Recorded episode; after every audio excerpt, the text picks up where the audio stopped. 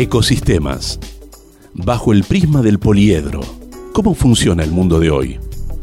Cada vez más complejo, más incierto, cambiante, aparentemente caótico, un mundo de todos contra todos o de todos para todos. Ni una cosa ni la otra. El mundo funciona en un delicado equilibrio de ecosistemas que interactúan. Les propongo pensar juntos cómo funcionan esos ecosistemas. Un pequeño manual de bolsillo, quizás apenas un manojo de pensamientos y reflexiones que nos permitan acomodar, ordenar, orientar, comprender cómo funcionamos en estas sociedades hiperinformadas y comunicadas en donde cada día nos cuesta más descubrir sus sentidos y motivos. Los invito a escucharnos y descubrir juntos estos ecosistemas en los que muchas veces estamos insertos sin querer formar parte de ellos y que sin embargo son parte de nuestras luchas y decepciones cotidianas. Y bajo el prisma del poliedro, porque todo ecosistema está compuesto por diferentes caras o lados, con sus vértices y particularidades. Unidad en la diversidad, donde el todo es superior a las partes, el acuerdo superior al conflicto, la realidad se impone a la idea y el tiempo al espacio. Esto nos permitirá construir un mundo sustentable, en un ambiente pleno de humanidad en concordia con la naturaleza, única protectora de nuestra existencia y de las generaciones por venir. Bienvenidos a Ecosistemas, bajo el prisma del poliedro.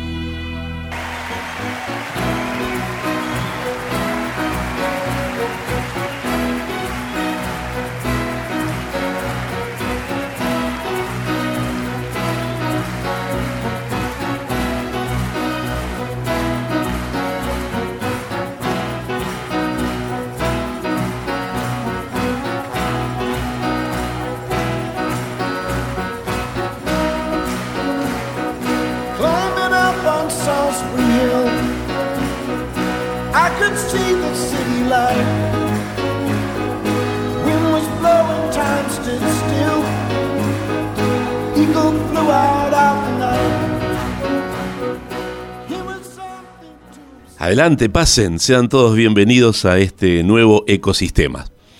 Hoy vamos a pensar juntos, reflexionar acerca de un fenómeno que está en, en, boga en todos los ámbitos en donde nos manejamos. Como habitualmente hacemos en ecosistema, tratamos de descifrar qué sucede con determinado fenómeno social que nos invade, que nos atraviesa, que nos problematiza en esta sociedad compleja en la que vivimos. Mentiras, verdades, medias verdades, medias mentiras. Nos metemos en el ecosistema de las noticias falsas, de las fake news, como habitualmente solemos escuchar por allí. ¿Hay un ecosistema de la noticia falsa en esta sociedad compleja del conocimiento? Sin lugar a dudas. Poder descifrar las verdades o las medias verdades o las medias mentiras hoy implica también una reflexión que muchas veces no nos damos. Por eso, para reflexionar juntos, lo convocamos a un amigo, a Gabriel Zúnico. Hola Gaby, ¿cómo estás? Bienvenido a Ecosistemas. ¿Qué tal Luis? Gracias. Eh, me encanta venir a este programa que te hace pensar, como acabas de decir. Sí, sí. Vamos a tratar de pensar juntos y de elaborar algún pensamiento. Gabriel Zúnico, hombre nacido en 1964. Eh, allí en el sur del país, yo digo en, los pies propios del país, en la ciudad patagónica de Perito Moreno, Qué lindo para charlar. Nada más que eso. ¿Cómo es nacer en Perito Moreno, en la provincia de Santa Cruz, en la Argentina, allí al pie de la cordillera, ¿no? Eh, escritor, periodista, ahora vive en la ciudad de Buenos Aires, acaba de regresar de Madrid, de Barcelona, donde estuvo eh, no solo de vacaciones, también estuvo trabajando y dando algunas conferencias. Ha sido premiado en diversos concursos de cuentos tiene un manual, allí lo conocí yo, a, a, Gaby, un manual sobre el oficio de prensa de las políticas de Estado. Es decir, aquellos actores de la política que son los responsables institucionales de difundir la actividad política. Un manual sumamente interesante y muy recomendable para aquel que se quiera meter en el campo de cómo eh, representar o cómo asesorar políticamente a un funcionario cuando tiene que este, desarrollar o mostrar su, gestión. Y también, bueno, eh, ha escrito varias novelas inéditas en su haber, decidió publicar una ficción comenzando por Recuerdos de la Nada. ¿eh? se llama. Eh, en Estados Unidos, en 2014. así es. ¿En inglés? No, en español. ¿En español? sí, ellos, ellos tienen un problema que las nuevas generaciones de chicos eh, hablan el castellano, o sea, el español, pero no lo leen. Es muy loco porque vos vas a una tienda a comprar, me pasó, de una cámara de fotos y está el manual en inglés y en castellano y el, el, pibe leyendo la parte de inglés, yo le iba al castellano y decía, mira, esta parte quiero saber qué es. Y él me decía, no, no, no, espera, y buscaba en buscaba el manual del inglés. Entonces, es decir, que necesitan textos en español, para poder perfeccionar la lectura del español. Sí, sí. y entonces una editorial me llamó, va, eh, pidió novelas y se seleccionó esa. En la actualidad, Gabriel Zúnico es secretario del centro PEN, qué, sería PEN, el PEN? PEN es una organización internacional de escritores. Eh, PEN significa poetas, ensayistas y narradores. Eso nació en Inglaterra. Eh, PEN lo pusieron ellos como lápiz. Lápiz, claro. Y mm, es la organización, está como en 120 países, es la que más pelea por la libertad de expresión y la, responsabilidad de la palabra. Justamente allí está a cargo de la prensa y del Observatorio de Libertad de Expresión y Cultura, que es uno de los temas que seguramente vamos a tocar hoy, sobre si se está perdiendo o no la libertad. Cuestión que yo estoy pensando cada día más acerca de si toda esta parafernaria de la información, de la observación, de lo que mostramos y vemos a través de las redes, no nos está haciendo perder definitivamente la libertad, que conocimos o que supimos conseguir en algún momento si es que pensamos en ser libres. Em, Gabriel, bienvenido a Ecosistemas. Eh, quiero mm, empezar a desandar el camino pensando en la falsedad de la misma afirmación de noticia falsa. ¿Por qué te digo? Porque supuestamente una noticia es un hecho que sucedió, que aconteció y que es nuevo, un acontecimiento nuevo. Ahora, si es falso, nunca existió. Es decir, que en la misma concepción de noticia falsa hay una contradicción. ¿Vos lo ves así? Sí, sí, sí, sobre todo eh, que se está tomando como a la ligera, viste cuando se empiezan a gastar los conceptos, el tema de fake news se puso en el tapete, aparte se puso en el tapete como si fuera de hoy y esto existe mm. de aparte, es una idea de una traducción, ¿no? Digamos, traducción del inglés para poder mencionarlo en español, pero Tal cual. sería noticia que nunca existió, pero que eh, o noticia podrida, pescado podrido, digamos, como decimos nosotros en, realidad es, lo que es cierto es que es es algo, es una información Mira, yo trabajo actualmente en prensa hace ya 20 años, de ahí viene el manual. en prensa porque me interesa muchísimo y en 20 años me, la he pasado estudiando porque es algo que no termina nunca, el tema del poder de la información, de la influencia en la sociedad, del ¿viste? el poder de los discursos, ahí entra también a tallar el tema de la batalla cultural. Y, y la verdad, por ejemplo, la, noticia falsa es la que apela a la, a la, emoción del otro. es, hacer, es convencerte de algo que en realidad ya estás convencido. Es bastante perverso el sistema. Los que más han trabajado con, esto son los norteamericanos. Eh, en, lo que es manipulación. Te manipula, pero a través de los sentimientos. Te convence de algo que vos crees que lo estás pensando por ti mismo y en realidad estás inducido a pensar eso. Esta semana leía por ahí eh, un caso particular, ¿no? Mi mamá está enferma, tiene cáncer, se va a morir.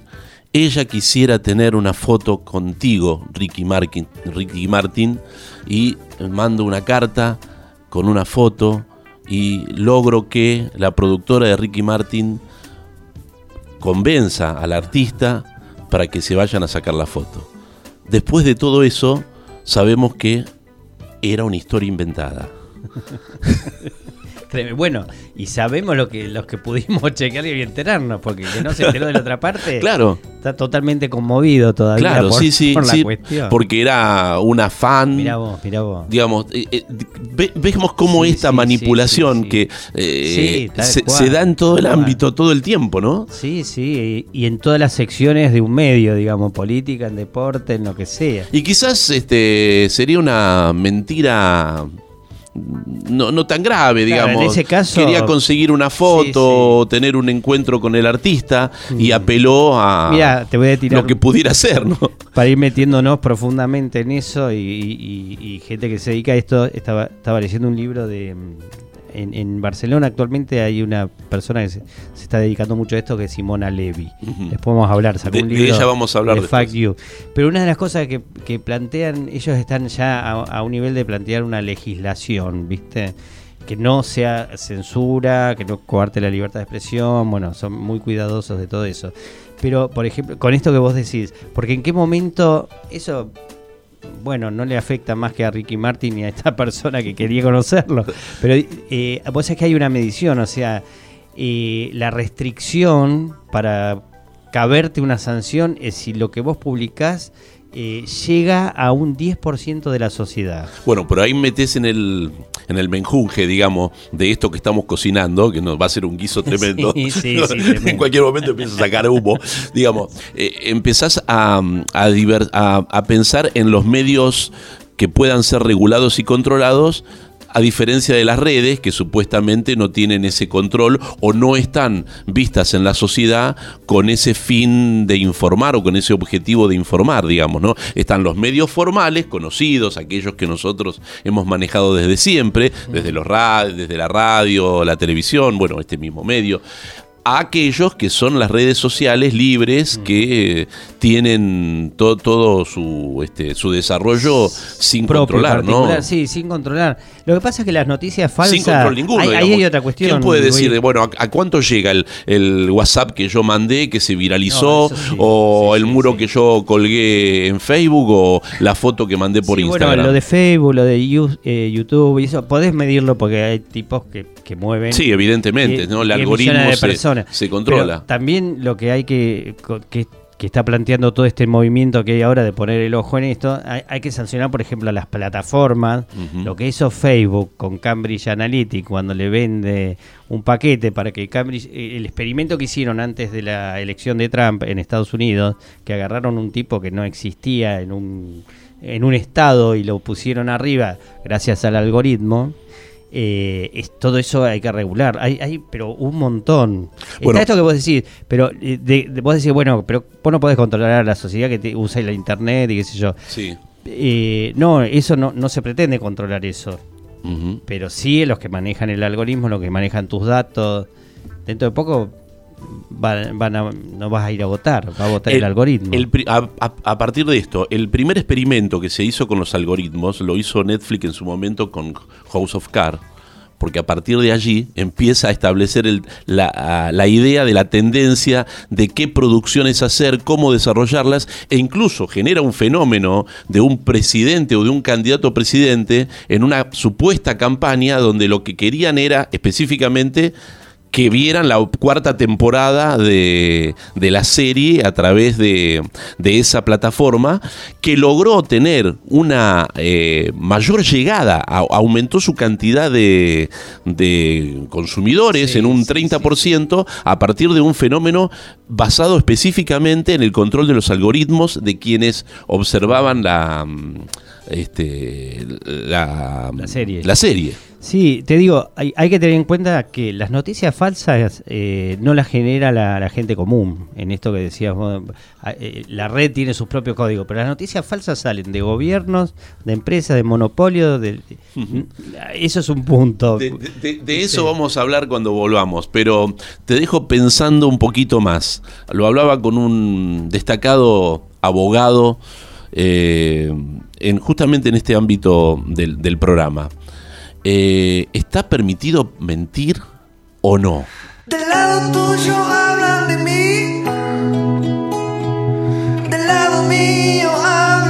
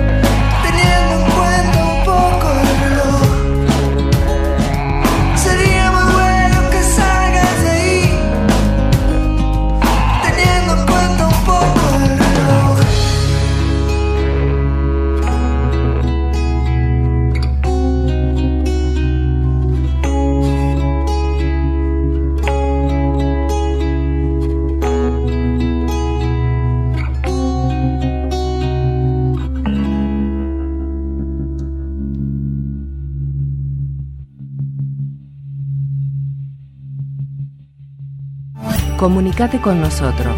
Nos interesa tu opinión. Ambiente Radio. Ambiente Radio. El medio para cuidar. El medio para cuidarnos. El medio para cuidarnos.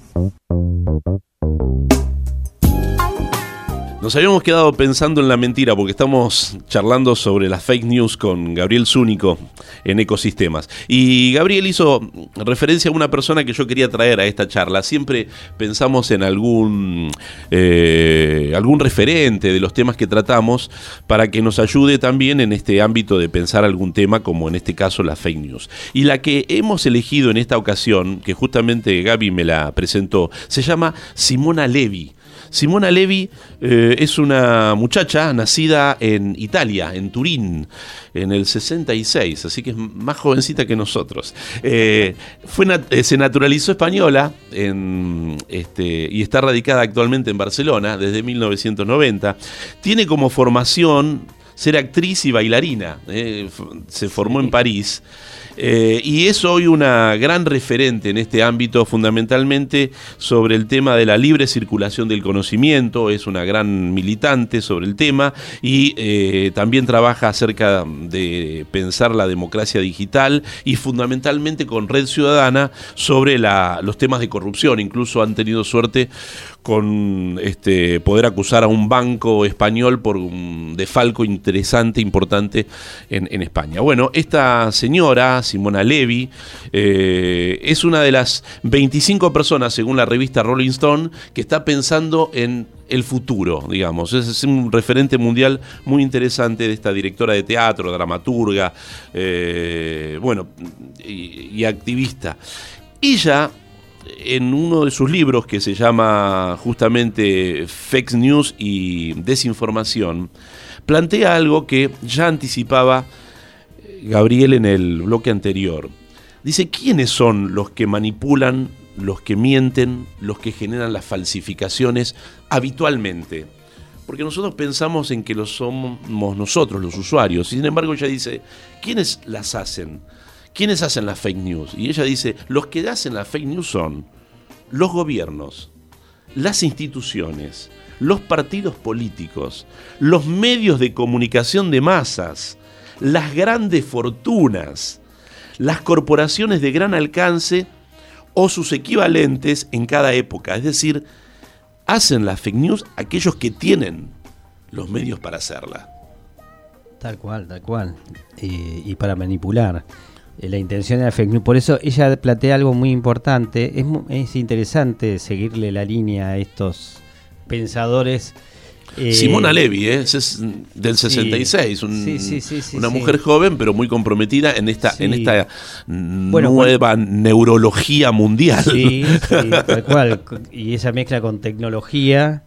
Eh, ella dice, por ejemplo, porque cómo controlar esta cuestión para cuando cuando esos eh, cuando el capitalismo el neoliberalismo eh, utiliza esas herramientas para destruir una sociedad y para pudrir la democracia entonces cómo controlar sin empezar a controlar las libertades y la libertad de expresión dice, bueno, tenemos que tocar, por ejemplo, la parte económica, que aparte por otro lado es donde más les duele.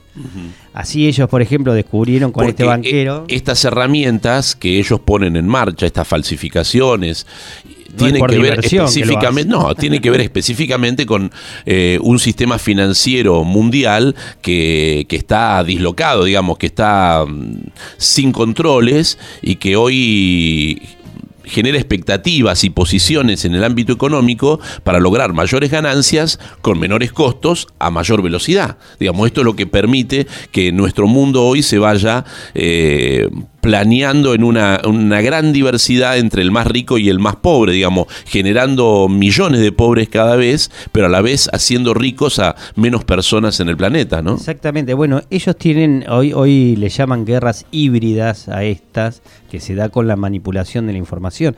Hay casos tremendos. Yo no sé si viste el documental de Cambridge eh, Analytica. Sí, sí, sí. ¿Viste cuando en, en África agarran a, en, un, en una ciudad, no sé, agarran a dos etnias y a una la levantan y escriben en las paredes, hacen toda una, una farsa publicitaria y con fake news donde los terminan convenciendo de que eran rebeldes Y, y bueno, eso cambia en el voto y cambia en la democracia. O sea, ese es el peligro.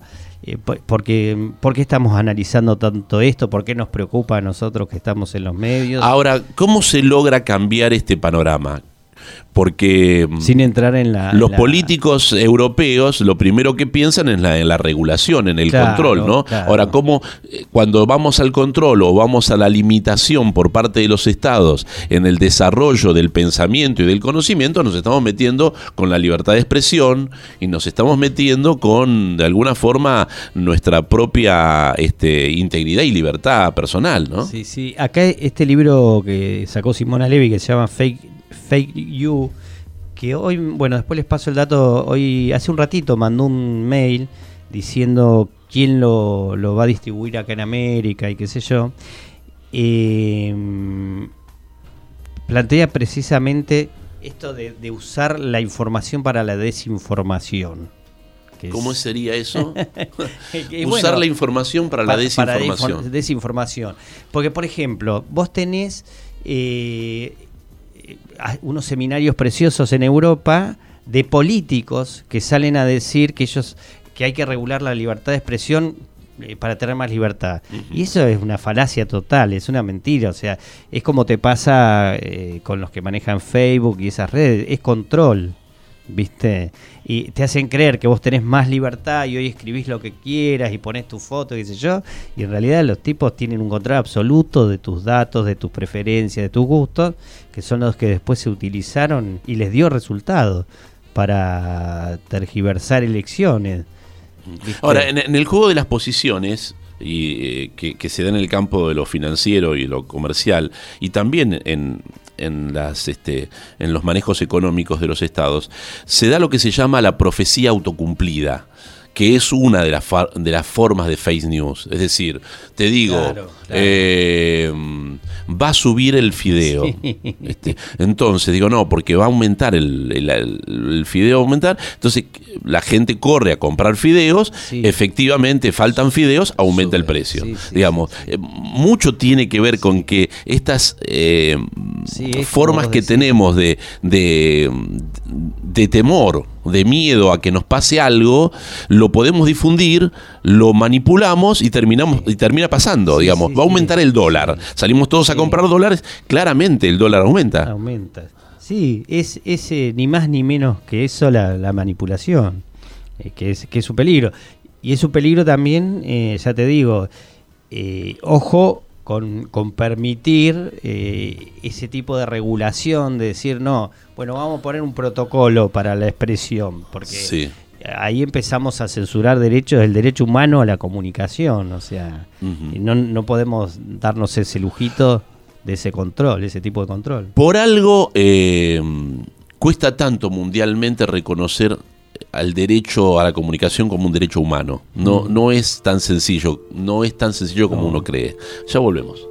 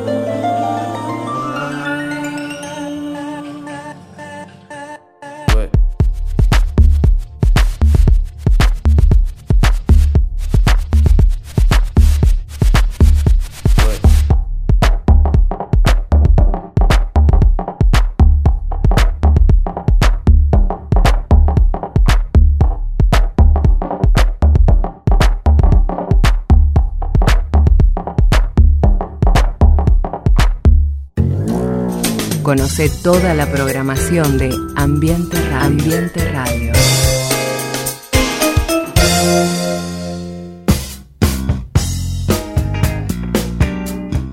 El ecosistema de las fake news o de las noticias falsas con Gabriel Zúnico, charlando acerca de las verdades y las mentiras en las que estamos y nos metimos en un embrollo, si se quiere, porque estamos pensando en el derecho humano a la información, a la comunicación, que no ha tenido todavía en el ámbito internacional una definición acerca de si es o no un derecho humano. ¿Y esto por qué tiene que ver?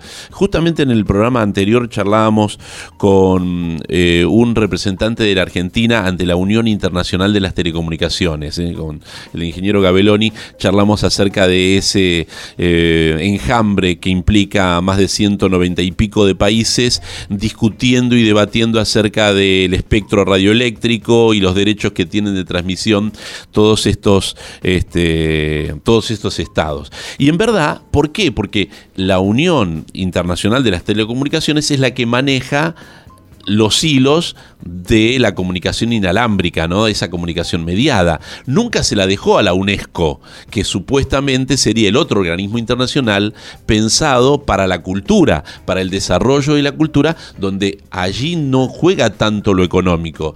Ahí es donde está, entre medio de la UNESCO y de la Unión Internacional de las Telecomunicaciones, el juego de qué hacemos con el derecho humano a informarnos y a comunicarnos. ¿Es un derecho humano? Debería ser libre para todos, sin ningún tipo de restricción y respetado por todos. Ahora, ¿es un negocio mm, de las grandes corporaciones que manejan el espectro radioeléctrico para comunicarnos por celular, por la televisión? Bueno, ahí es donde está o donde está la trinchera de los que discutimos una cosa y los que discuten otra, ¿no? Sí, evidentemente es un negocio y... Siempre fue un negocio. Sí, que viene ganando. Bueno, esto que hablábamos al principio, el, poder de la información. O sea, hoy la información es un paquete comercial, si querés, de alguna manera. lo Después, las plataformas que ofreces. Sí, lo, decía ayer, un, estaba leyendo un librito muy lindo de Natalia Notar sobre la televisión del futuro y dice, sin duda, estaba pensando ya en cómo será esta televisión on demand, lo que viene, ¿no? La forma de ver televisión que tenemos en el futuro, digamos, hoy por hoy los datos ¿eh? los datos son el petróleo de esta generación del conocimiento. Absolutamente, absolutamente.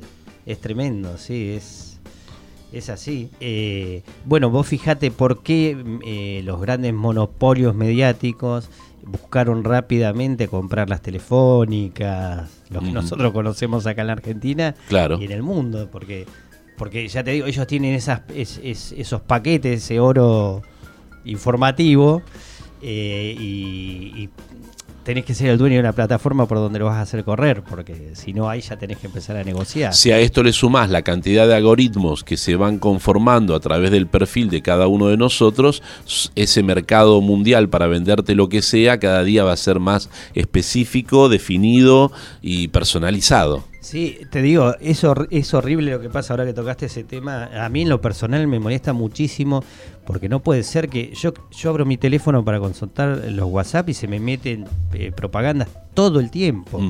Todo es una invasión es invasivo, habría que regular, es decir, loco, es mi teléfono, o sea, si yo alguna vez eh, miré entradas de cine, ahora no me ofrezca todas las películas que existen. Perdóname, ¿puedo, ¿puedo hacer un cambio en, la... ¿Es tu teléfono?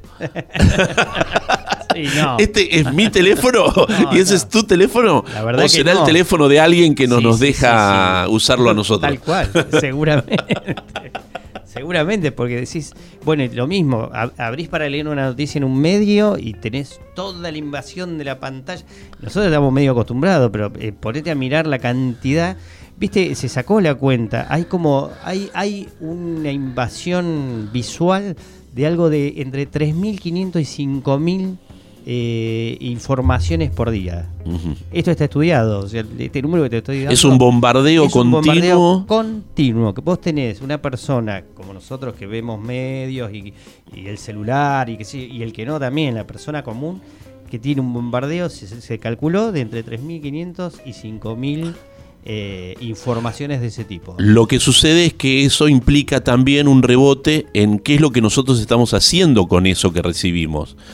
Por ejemplo, hoy ya se calcula en qué tiempo uno edita una foto para poder colgarla en Instagram, ¿no? Y en función de eso van a saber cuánto es tu capacidad de, Sí, este, de ser preciso, de querer mejorarte en algo, o mandás tal cosa o sea, como, como vienen, digamos, a quién le compartís lo que le compartís y cómo. Entonces todo eso también es información que va a algún servidor mediante los algoritmos que nosotros estamos todo el tiempo reproduciendo para que inmediatamente ellos sepan más de nosotros que nosotros mismos. Sí, sí. Porque yo me olvidé de que- alguna claro. reunión que Facebook me, me- me- me recuerda después de cinco años con una foto muy linda. Sí, sí, sí.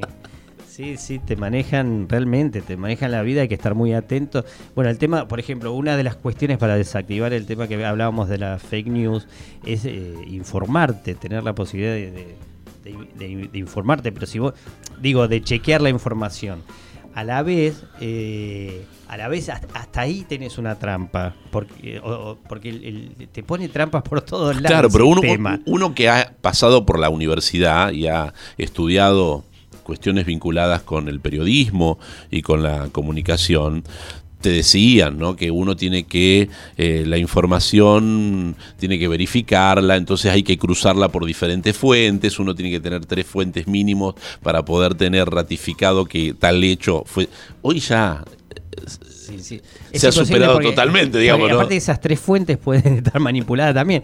Hoy Claro. tenés vos, acá tenés chequeado.com. A ver. Que ahora se juntó, que, que es un es una organización que chequea las noticias, ¿viste? A ver si es falso o no. si algo sucedió, si es Sí, así. Fundamentalmente son, claro, son discursos de los de los este, ministros, de secretarios que, que hacen algún tipo de alusión a algún préstamo o algún subsidio o Sí. algún hecho acontecido y entonces hay que verificar si esto realmente sucedió. Esa organización se juntó con otra y hicieron un paraguas más grande. Varios medios firmaron. Bueno, vamos a hacer nosotros, sobre todo de cara a las elecciones, ¿no? Ajá. Vamos a ser nosotros los que eh, pongamos, no- nos obliguemos a poner en los medios eh, cuando una no- descubrimos que una noticia es falsa, para que la sociedad esté informada. Bueno, Bien, muy, Ya, muy- muy- bien, una muy- buena iniciativa. Altruista, Una buena- realmente, ¿no? cual. Vamos a chequeado.com para ver si realmente algo eh, es cierto o no es cierto. Bueno, entonces yo antes de ir a chequeo.com digo, bueno, a ver, ¿quiénes son los dueños de chequeo.com? Porque empecemos a ver por ahí. Laura Sommer. Laura Sommer casada con el intendente de Pilar, Ducote, con 8.000 denuncias. ¿Qué querés que saque chequeo.com? Aparte era una risa porque yo veía... Eh, De, de Pilar no salía nada, digamos, salía de otras municipalidades, pero de Pilar no. Bueno. Claro, bueno, no salía nada de ahí. Y aparte yo decía, mirá qué casualidad, sin meternos en política, sí, realmente. O sí, si se divorció de, de su marido, va a salir muchas cosas de Pilar, seguramente. va- van a chequear ahí, ¿viste? No, y te- vos te encontrabas en Clarín que la mayoría de las noticias de chequeado que, que Clarín se tenía que fumar porque se puso en este grupo de medios que, que se comprometieron a publicarlas eran en, en contra del- de, de la oposición al gobierno anterior. Entonces vos decís, hasta- es una trampilla, o sea, ¿qué están chequeando? Y llegaron a meter la pata porque llegaron a censurar, a, ponerle falso a una noticia de un medio que era un portal, eh, cuando en realidad era subjetivo, eh, ¿viste? No, e- no era falsa.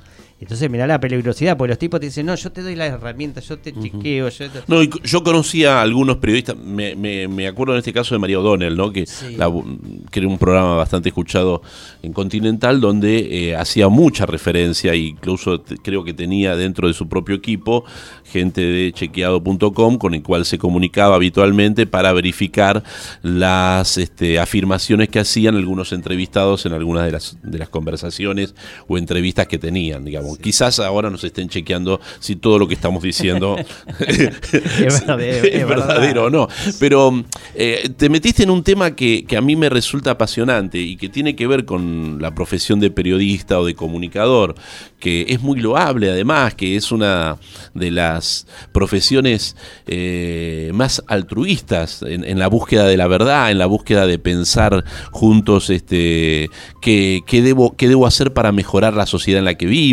eh, cómo, cómo debo reafirmar los buenos hechos y los buenos acontecimientos para que se reproduzcan, para que se conozcan. Eh, Esto implica a veces la forma en que uno presenta algo, la interpretación que uno hace de ese hecho que ya pasó y no está. Solamente va a quedar la memoria de la forma en que uno lo recuerde o no. De eso quiero que hablemos a la vuelta de esta pausa.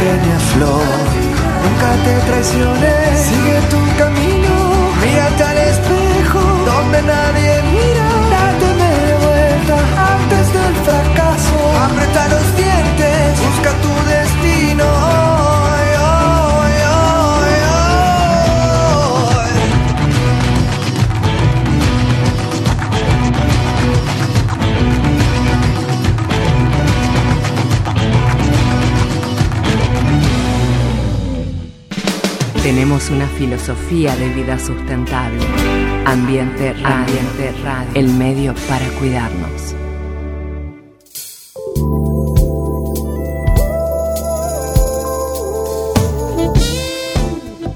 Se nos va como el agua.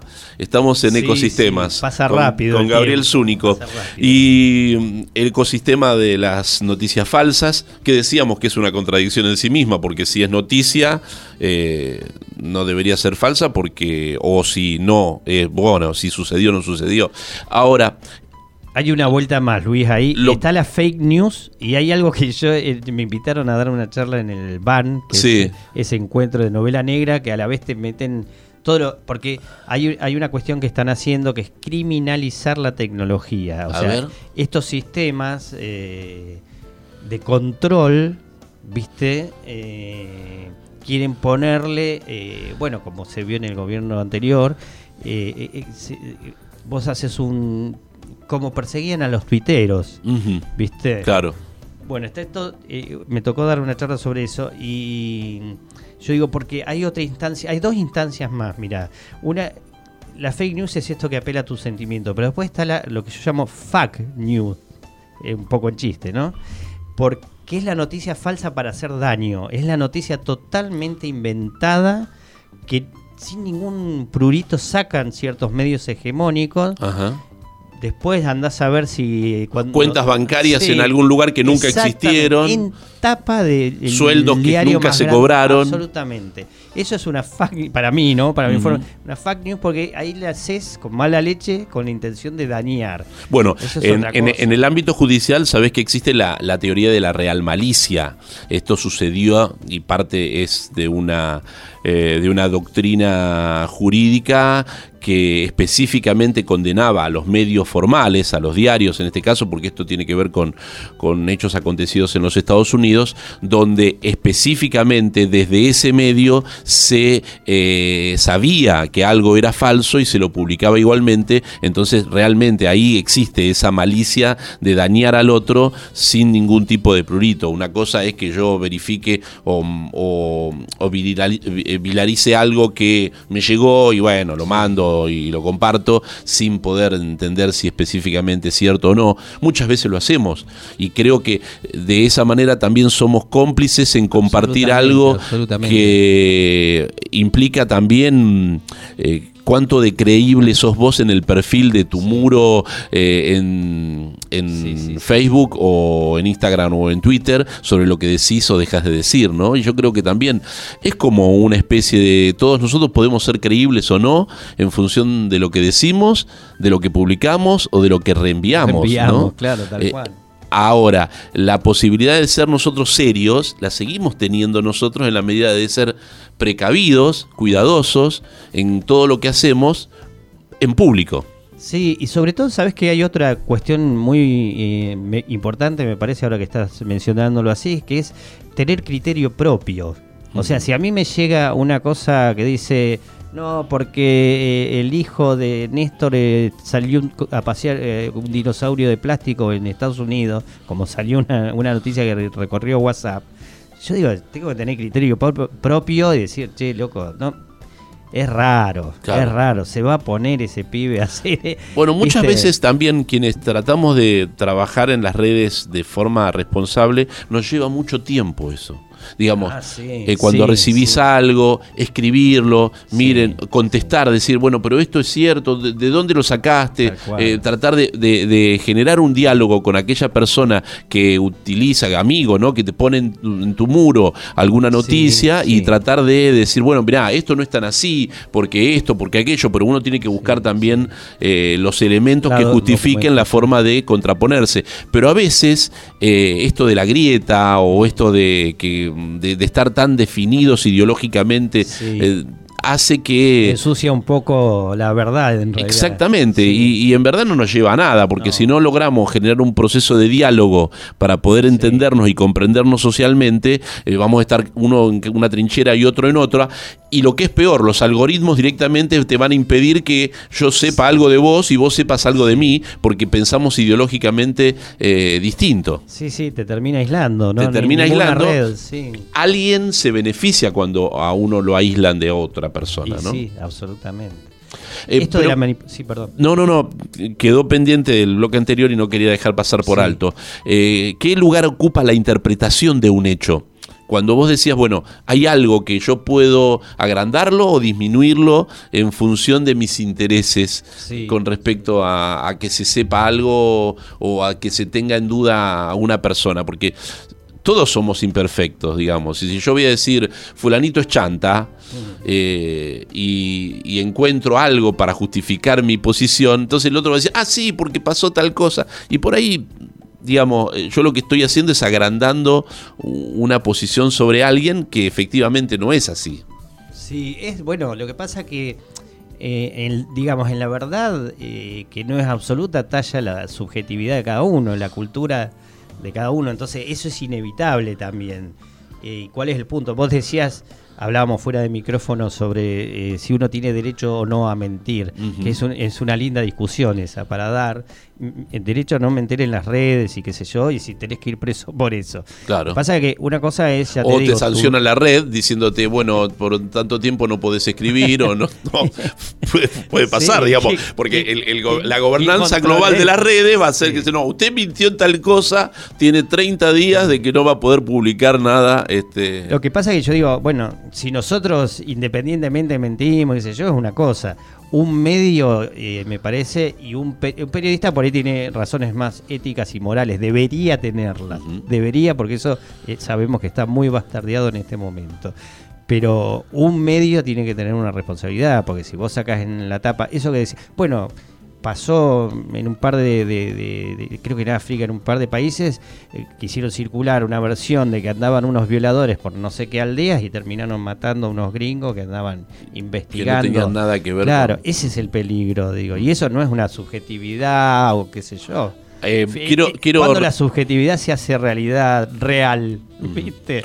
Es un quiero peligro. recordar a propósito de esto y recomendar el último libro de Humberto Eco que se llama Hoja, Hoja Cero, que es una prueba de un diario que va a Ah, salir. lo leí, lo leí, sí. ¿no? sí, y sí, donde sí. claramente eh, eh, empieza a pensar todas las este, manipulaciones previas a un hecho periodístico y qué pasa con ese acuerdo con el con el lector, ¿no? Como está sucediendo ahora también con muchos portales que buscan la suscripción por parte del usuario para poder sostener determinada línea periodística y uno estar informado eh, y teniendo la claridad de saber, bueno, yo estoy aportando a esta gente porque creo que son confiables. Sí, vos sabés que yo aporto a un par de esos portales y, y diarios porque me parece que tienen que existir y leo los otros también, digo, porque hay, hay que, esto que te decía antes, porque la pelea está con, en- con eso, me parece, con no dejarnos ser manipulados y, y pensar por nosotros mismos. Entonces,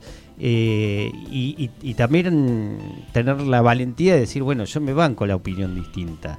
Lo que pasa es que también es tan exagerado lo que hacen del otro lado. O sea, cuando vos agarras ciertos diarios hegemónicos, decís, no, viste, no, basta con esto. O sea, es, es tan evidente. tan Se, se nota demasiado, Sí, muchachos. sí, tal se cual, nota tal cual. demasiado. Tal cual. Tenés, por ejemplo, se habló también, nosotros no lo tocamos en el programa, pero algo parecido es la posverdad, ¿no? Ujú. Que tiene que ver con las fake news. Sí, y claro, por supuesto. Y eh, yo escribí una notita el año pasado porque me, me llamó muchísimo la atención que justo a poco antes de las elecciones, eh, larga, eh, aparte bancada por uno de estos medios hegemónicos, sale una serie eh, que te acordás que era muy parecido al sindicalista de Moyano. Yo Ah, sí, la, sí, le- la sí. titulé La postficción, Claro. Porque aparentemente era una cosa inocente que sale para el Sí, el, entretenimiento. el tigre, ¿no? El- es el tigre Verón. el tigre Verón. Bueno, y vos decís, loco, a dos meses de una elección y, y el personaje que veías constantemente ahí, que a vos se te venía, mirá lo que es apelar a tu. Bueno, pero de alguna forma, yo digo, House of Cards no fue un principio, un puntapié para la llegada de Trump en su Sí. momento a la presidencia de los Estados Unidos. Sí, sí, yo la seguí al principio mucho. Eh, En, verdad, en los últimos, eh, en, en- lo que vendrían a ser los últimos capítulos, eh, la realidad de los Estados Unidos superó a la ficción. sí, sí. es extraordinario, ¿no? Sí, sí, sí. sí. Eh, es verdad, nosotros hemos tenido mucho también acá en Argentina.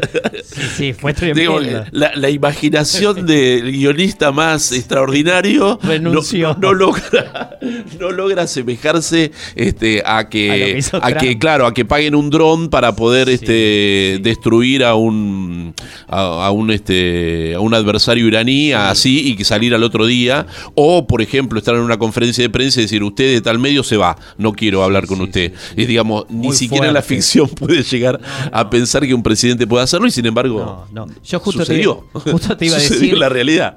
Te iba a decir, en la serie algunas cosas me sacaban de contexto cuando me parecía muy exagerado, ¿viste? Y, pero es como decimos, mucho más exagerado fue la vida real. Gabriel, te agradecemos muchísimo este tiempo. eh, nos has ayudado a pensar. No es que salgamos con alguna idea clara, No, pero seguramente con nuevos interrogantes, porque yo pienso en el ámbito de la educación.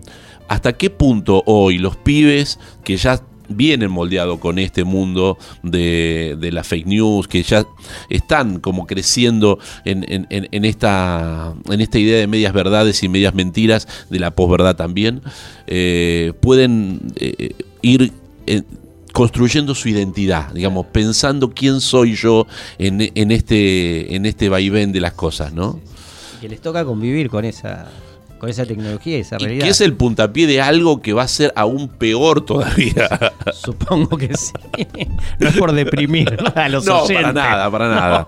Ya con solamente No, bueno, hay escucharnos y, y- y discutirlo y debatirlo y tener opinión crítica, tener pensamiento Sí, sí, crítico ante las cosas, eh, eso no lo va a quitar nadie. Y eso la educación te lo da.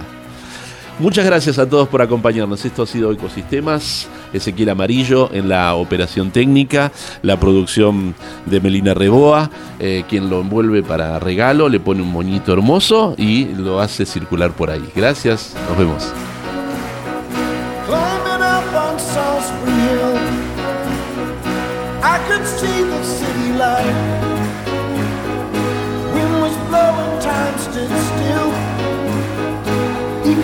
Out of the night. It was something to observe.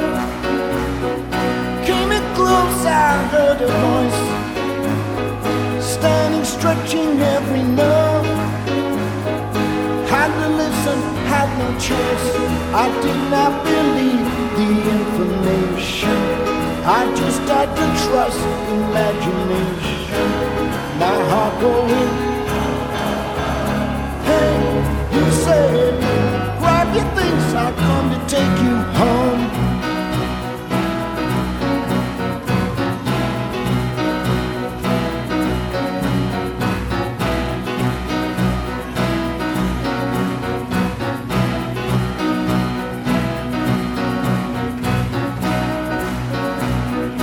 Keeping silence, I resigned. My friends would think I was a nut,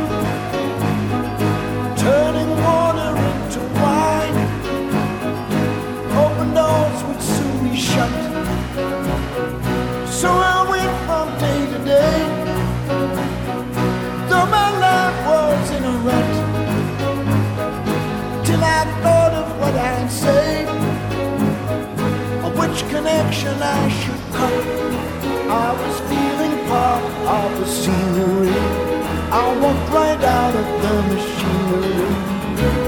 My heart going.